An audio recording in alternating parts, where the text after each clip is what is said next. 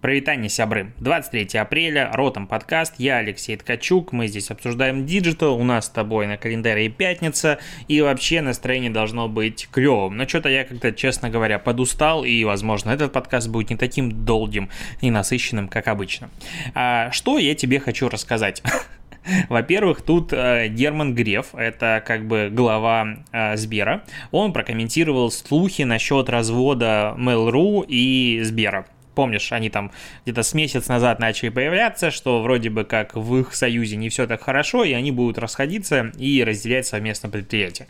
И вот сейчас э, Греф говорит, что нет, у нас все клево, вот с Яндексом мы расстались, потому что мы конкурировали в очень большом количестве э, направлений, а с Mail.ru у нас такого нет. Ну, как бы, что тут обсуждать? Окей, посмотрим, когда они все-таки разведутся, потому что мне кажется, что Сбер не хочет быть просто партнером партнером, он хочет быть типа лидером.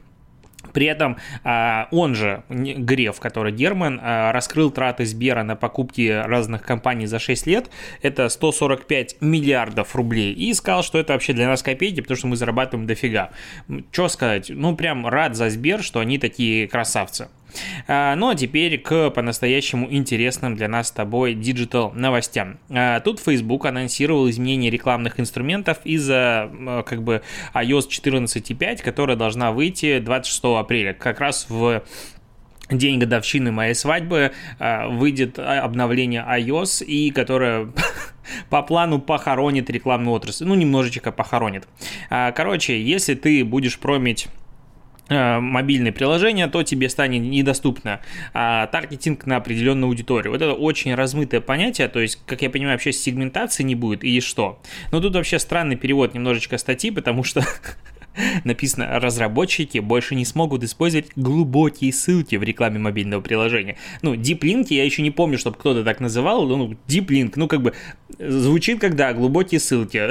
ну, это прям, я считаю, что это мимаз должен быть. Глубокие ссылки от а, а, мобильных приложений. Ну, вот поэтому не совсем понятно, что подразумевается под а, таргетингом на определенную аудиторию. Возможно, это просто убивает всю сегментацию, можно будет работать, там, не знаю, полвозраст и все остальное. А, кроме того, нельзя будет э, работать э, по типу охвата частота в закупочном типе можно будет ставить только аукцион. Причем а, для а, аудитории пользователей, которые пользуются iOS 14.5 и выше и наоборот, ниже надо будет создавать отдельные компании. То есть, если хочешь работать без таргета, вот, пожалуйста, сюда. А, нельзя будет проводить исследования и АБ-тестирование с контрольной выборкой, нельзя будет ставить диплинки, короче, все будет достаточно плохо, что-то Facebook там рыпается, пытается все это исправить. Меня опять же забавляют люди в комментариях. Я прям даже, ну, я обожаю читать комментарии, всегда тебе об этом говорю. А, прочитаю мой любимый на этот раз. А, люди как бы обсуждают, что на самом деле это плохо, и для пользователя отсутствие релевантной рекламы будет хуже. Ну, потому что это очевидно. Когда тебе показывается реклама, которая хотя бы соответствует твоим интересам, это как бы ок. Когда тебе будут показывать, не знаю, вот мне будет показывать эпиляцию, ну, это будет странно. Ну, я утрированный пример привожу, понятное дело, что такого не будет, я надеюсь. Но а, вот Джонни Ли пишет, прекрасный таргетинг. Я смотрел на днях диван в дом. Потом подумал, что он мне, короче, не сдался. Теперь вся реклама в диванах. Мне неприятно думать, что меня отслеживают. Лучше пусть будет рандомная реклама, чем херня, напоминающая о том, что вот помнишь, ты смотрел диваны, вот тебе еще, вот мы за тобой следим. Короче, не нужен нам таргет, э, сори. Я обожаю вот эту историю, когда люди такие, ну я же уже передумал, зачем они мне показывают рекламу? А ты сидишь, так, ну такое ощущение, что маркетологи сидят такой, так, э, и Петя Иванов, он думал про диван, но сейчас он перестал думать про диван. Нет, мы ему покажем еще диван, а вдруг он не передумал. Ну, реклама настраивается в широкую выборку на сотни тысяч людей. То, что кто-то из них один передумал покупать диван, или вообще там 50% этой аудитории не хочет покупать диван, вообще не значит, что она не работает. Точно так же я относительно недавно еще ни разу ничего не покупал по таргетированной рекламе за всю свою жизнь.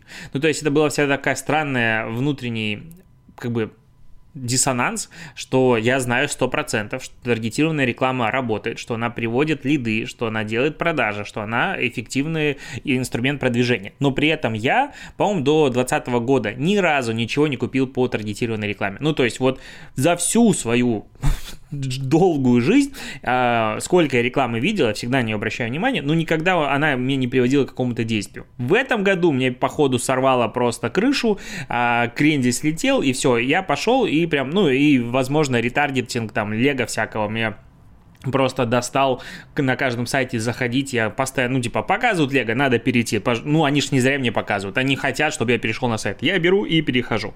Короче, скликиваю рекламу. Но а, вот эта вот история про то, что а, пусть реклама будет хреновой, но зато люди не будут знать о том, что, чем я интересуюсь, а, типа, ты, ты настолько важный, ну, в чем вот твоя такая уникальность? Да, понятно, что люди хотят думать, что они, каждый из них уникальный и классный, мне так приятно думать, но по факту, ну, объективно, да всем насрать, и вот, вот э, мнимая борьба за приватность, она имеет под собой немножечко другую мотивацию, и вот как раз есть вторая новость, которая объясняет, зачем Apple все это делает. Смотри, какая история. Относительно недавно в App Store, ну, как бы в App Store есть реклама. То есть ты ищешь какое-то приложение, и сверху часто первым а, приложением, которое тебе показывают, это будет реклама на таком синеньком фоне. Я думаю, все это знают прекрасно. И вот относительно еще недавно а, реклама вот эта контекстная в App Store, она была суперэффективной как раз-таки для инсталлов. Ей все пользовались. Но а, потом, как бы, маркетологи начали тестировать разные э, варианты продвижения и увидели, что в Фейсбуке, в Audience Network, в Э, рекламных сетях разных мобильных приложений в целом выходит дешевле, эффективнее и, и более масштабируемо. Ну, то есть там намного больше аудитории. Ты не ограничен, ну, контекстная реклама, она всегда ограничена. А здесь ты можешь выкупать как бы, ну, миллионы показов. А, и начали перераспределять бюджеты туда. Apple начал говорить о том, что нет, мы типа за privacy, мы безопасность, вообще не отдадим твои данные никому, но при этом уже есть сливы, что в iOS 15.0, которая как бы анонсирует ее, по идее, в начале июня, появится второй рекламный слот в э, App Store. Соответственно, для того, чтобы, как там было, сейчас я найду эту цитату, это даст возможность продвигать приложение по всему App Store, а не только в ответ на конкретные запросы. Ну, короче, будет не только контекстный, но, возможно, таргет по интересам, потому что Apple-то будет знать по-прежнему все данные. И тут получается очень неконкурентное преимущество. То есть рекламная сеть тепла будет все прекрасно про нас с тобой знать, а остальные как бы нет. И вот это вот история про то, что нет, ребята, мы за privacy, когда твой бизнес не построен на рекламной сети, но при этом ты можешь его качать, это вообще, это самое самое приятное. И мне больше всего нравятся защитники как раз-таки таких изменений, типа вот Apple бережет нас, Apple заботится о нас. Да ни хрена подобного не бережет. У каждого действия есть свои интересы. Мы говорим про коммерческие э, компании. И если декларируемая история как бы откликается внутри, это еще не значит, что ее реальная как бы а, мотивация и цель на самом деле за нас с тобой борется. Короче, это будет прекрасная война. Я уверен, что а, отслеживание пользовательских данных это будет война, за которую будут биться все, и какой-нибудь Google, Facebook и прочие компании не отступят от своих денег, и будут и суды, и будут новые технологии, и что-то еще будет. Но э, пока как бы вроде бы побеждает Apple со своими обновлениями privacy, посмотрим, к чему это приведет дальше. Я все еще считаю, что это, ну вот, я ж могу как блогер, как подкастер иметь какое-то свое мнение, отличное от мнения вот, э, не знаю, э, этих светил, которые занимаются э, изменением рекламной отрасли. Мне кажется, это хреновый поворот. То есть туда идти не надо. Э, чем лучше реклама, чем она лучше понимает пользователя, тем лучше всем. Рекламодатели тратят деньги эффективнее, а, люди получают более правильную рекламу для себя, и всем хорошо. Если мы окунемся обратно в хаос, когда тебе будет реклама просто показываться по принципу, не знаю, твоего возраста, ну, будет какая-то лажа. И мне кажется, мы двигаемся в подобном направлении. А, вернемся к одноклассникам. Почему вернемся? Потому что мы давно про них с тобой не говорили. Одноклассники представили говорящие стикеры. При нажатии на них пользователь услышит фразу или звук. И уже есть стикеры с Тимуром Родригезом, Айовой, Бьянкой и другими знаменитостями, а также стикер-пак появился у сериала 5 с плюсом, который выпустили Одноклассники. А, короче, это типа гифка, дживка, который этот актер, Я аж даже не смог подобрать правильное слово. А, актер, допустим, или певица, или певец, или актриса, получается, чтобы всех а, соблюсти баланс, а, он говорит такое слово, то есть он махает там ручкой или что-то еще и говорит тебе привет. Ну, то есть это аудиостикер. И вот есть видос, как выглядят стикеры Тимура Родригеса, и он мне нравится, как, а, ну, а, его шикарный трек, на, на машине послушать. «Хочу как Кайни», охрененно вообще меня качает. А, но вот прям его стикеры выглядят стрёмно. Этот еще такая неоновая у него, не знаю, водолазка, фиг его знает, как назвать. Короче, одежда как-то очень крипово. Ну, возможно, хочется сказать, для аудитории одноклассников пойдет, но это очень такой, знаешь, субъективный взгляд на всю аудиторию огромную социальной сети, и так говорить неправильно, но странный дизайн, странный выбор одежды, прям все странно.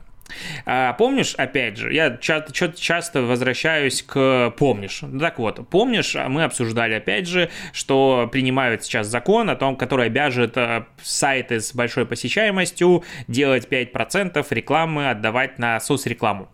А, так вот, все, приняли во втором, во втором и третьем чтениях, закон приняли о социальной рекламе в интернете. А, сейчас будут выбирать оператора, который будет а, распределять эти места. Короче, какая получается идея? Если у тебя есть сайт, в котором 100 тысяч посетителей в сутки из России, соответственно, ты идешь в какого-то оператора, которого сейчас создадут, какой-нибудь ООО а, социальная реклама в интернете, а, и отчитываешься о количестве рекламы, которую ты показываешь в день и в месяц, и все остальное. Тебе говорят, окей, 5% ты должен отдать вот таким-то компаниям, и тебя будут с ней сводить, и, как я понял, а, и социальную рекламу тебе будут давать, и ты ее должен будешь размещать. Счастье вообще ну, просто кайф.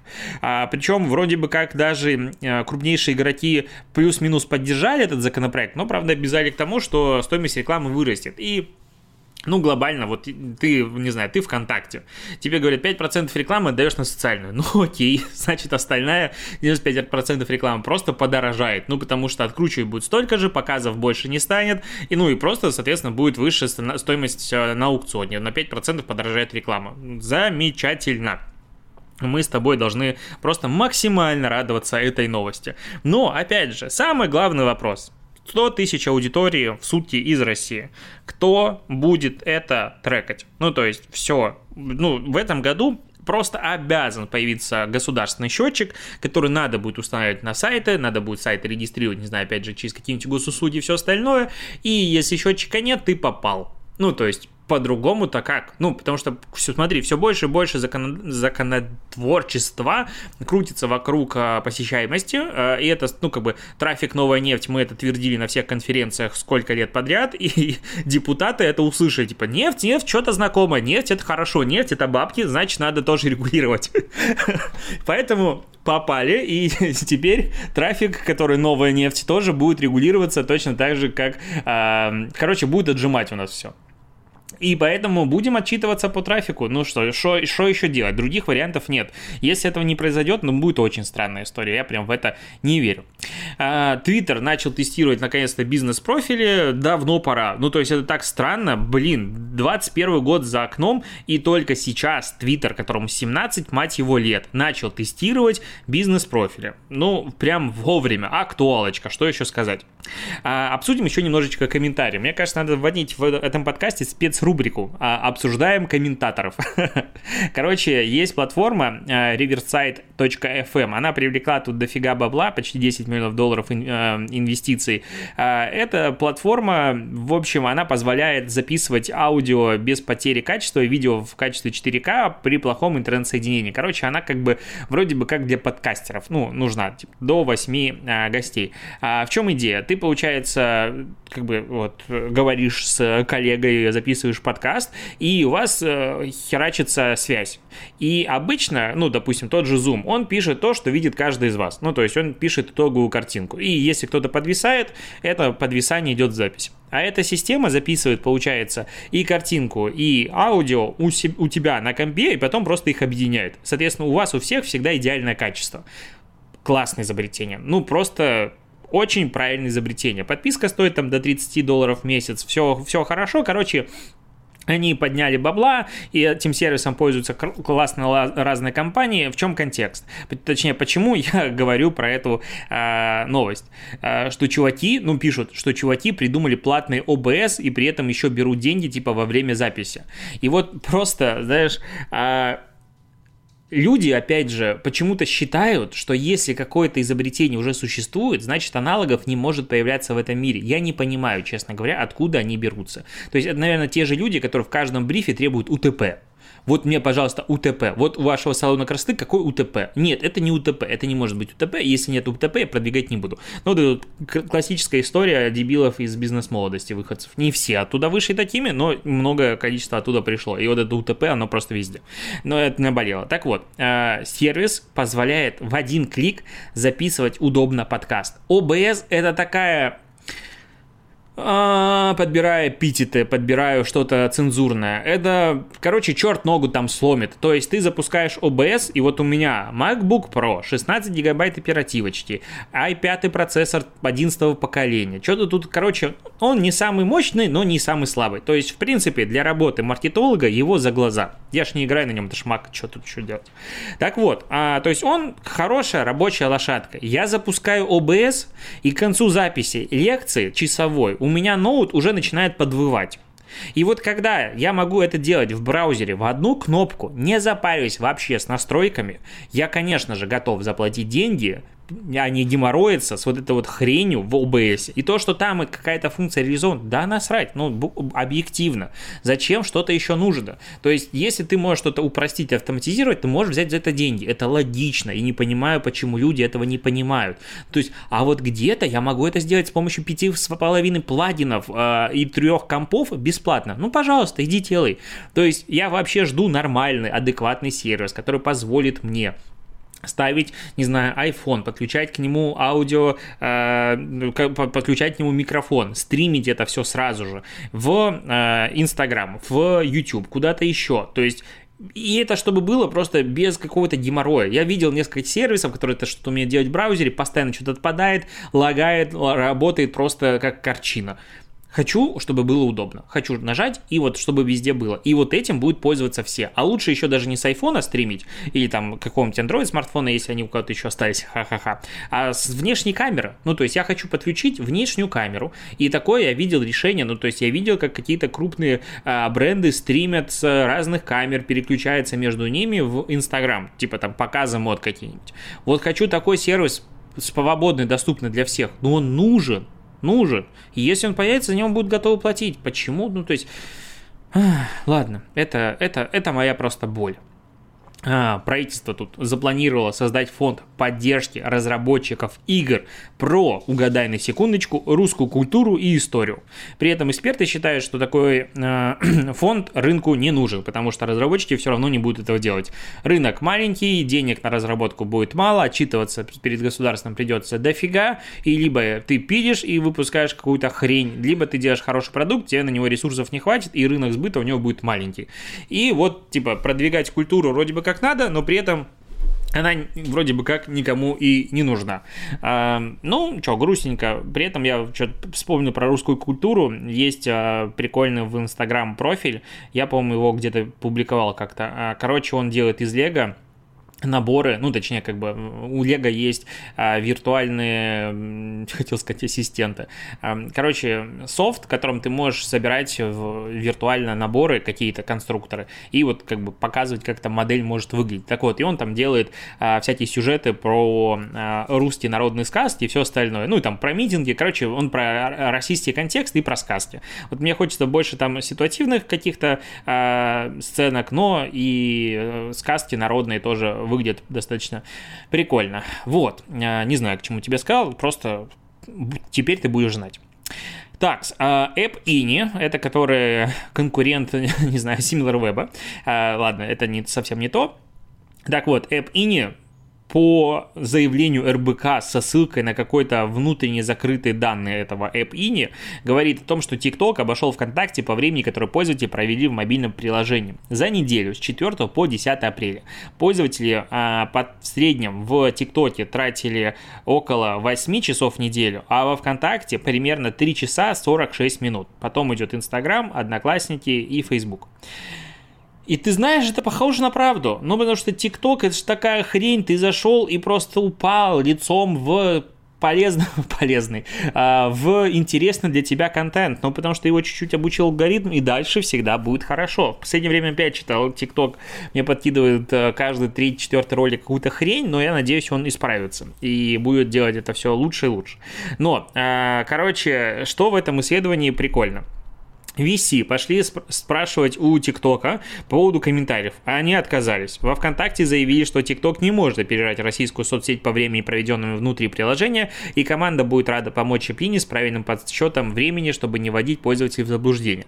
При этом а, есть данные по медиаскопу, который говорит о том, что а, в ТикТоке люди тратят 34 минуты в день, а во ВКонтакте 33 минуты в день. Но медиаскоп отказался комментировать эти данные, и Эплине тоже отказались а, комментировать эти данные данные. Короче, все отказались комментировать эти данные, но они есть.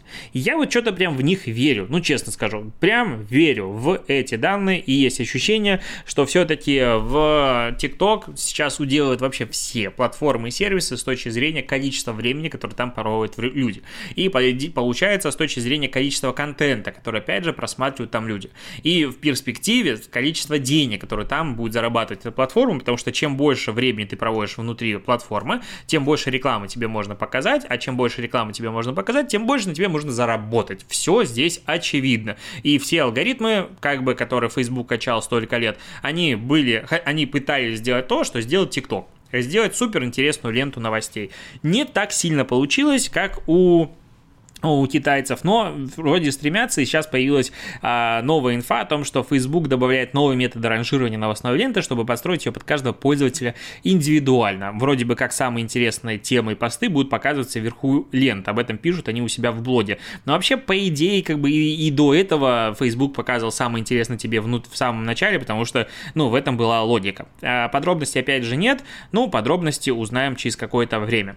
И еще к исследованиям состав пишет о том, том, что количество комментариев под объявлениями ВКонтакте влияет на скорость продажи товара. А, короче, а, сервис объявлений ВКонтакте проанализировал, как товары а, какие товары пользователи чаще всего обсуждают в комментариях и как это влияет на скорость продаж. Исследование есть у состава, они его не публикуют, кроме одного скриншота, но говорят о том, что количество комментариев прямо пропорционально скорости закрытия сделки.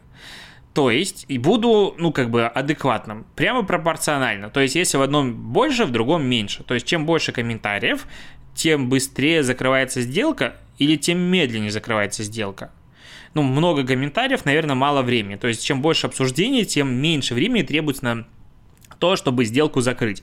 Чё ж люди комментируют больше всего? Телефоны и планшеты.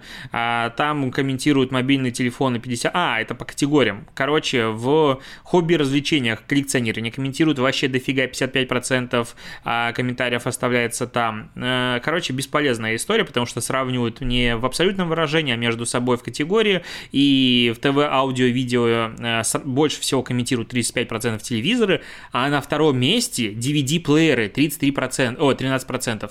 DVD-плееры. Это что-то из, э, из нулевых? Ну, то есть, э, это откуда?